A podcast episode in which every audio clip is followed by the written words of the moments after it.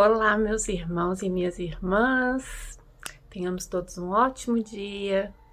Hoje seguimos aqui com as nossas reflexões acerca da obra Vida Feliz, que é uma psicografia do Divaldo Pereira Franco, ditado pelo espírito Joana de Ângeles. Eu sou a Jéssica Paz, faço parte do Grupo Espírita Paz e hoje a gente vai refletir acerca do capítulo 173. Vou fazer uma leitura e após os comentários para que possamos refletir acerca. Permitamos que a paz de Jesus esteja no nosso coração para que possamos retirar dessas reflexões aquilo que mais precisamos nesse momento. Então vamos lá. Capítulo 173, Joana nos diz: Usa a cortesia nos teus movimentos e ações, gerando simpatia e amizade. O que possas fazer, não delegues a outrem. Porque alguém trabalha contigo, não te cabe o direito de sobrecarregá-lo, exigindo-lhe além das suas possibilidades. Mesmo os teus serviçais merecem a tua consideração e respeito. Cooperam contigo e são remunerados. Faze mais, torna-os teus amigos.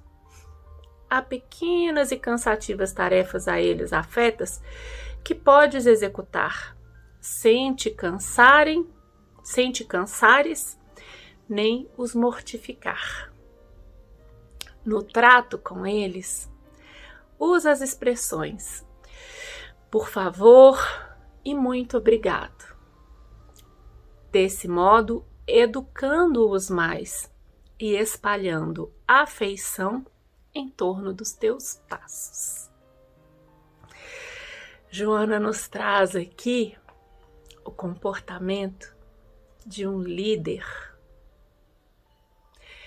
Joana nos traz aqui comportamento de Jesus.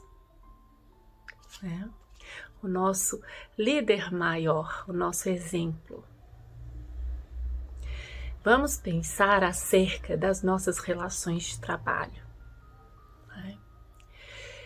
Se temos pessoas ali que cooperam conosco, pessoas que nos ajudam a tornar o nosso trabalho ainda melhor, que sem elas certamente não daríamos conta porque delegar é importante.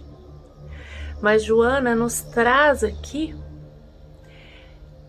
um conselho, uma instrução para que aquilo que não precisarmos delegar, que, assum que nós mesmos assumamos a responsabilidade, para que não sobre para que não haja uma sobrecarga daquele que tanto coopera conosco. Joana nos diz para usar das palavras por favor, muito obrigado, palavras de cortesia, nos diz para que sejamos cortês, gentil para com aqueles que estão conosco, lidando, é, nos ajudando a executar, a desempenhar um trabalho em equipe que certamente não conseguiríamos fazer sozinhos. Com licença, me desculpe quando cometemos algum engano, também é muito importante. E nos diz para que sejamos o exemplo, né? Quando ela fala aqui, olha, desse modo educando-os mais e espalhando afeição em torno dos teus passos. Né? como como podemos educar alguém, né? Na verdade, a gente não educa ninguém, a gente não modifica ninguém. A gente cria um ambiente propício para a autoeducação. E como podemos criar um ambiente propício? Sendo exemplo, né? E esse é o comportamento de um líder. Então, que nas nossas relações interpessoais possamos levar essas considerações no nosso dia a dia, para que tenhamos um ambiente de trabalho, de convivência mais agradável né? E aqui eu estou falando de um ambiente de trabalho, mas nas nossas próprias casas, né? Muitas vezes contratamos pessoas para nos ajudarem, para prestarem serviços.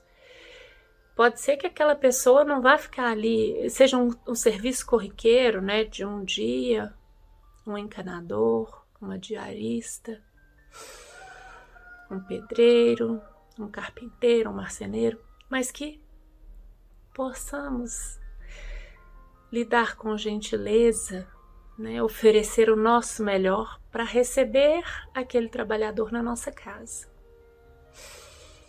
Que assim façamos também no nosso ambiente de trabalho, né? colaborando, trabalhando em equipe e sendo gentis uns com os outros.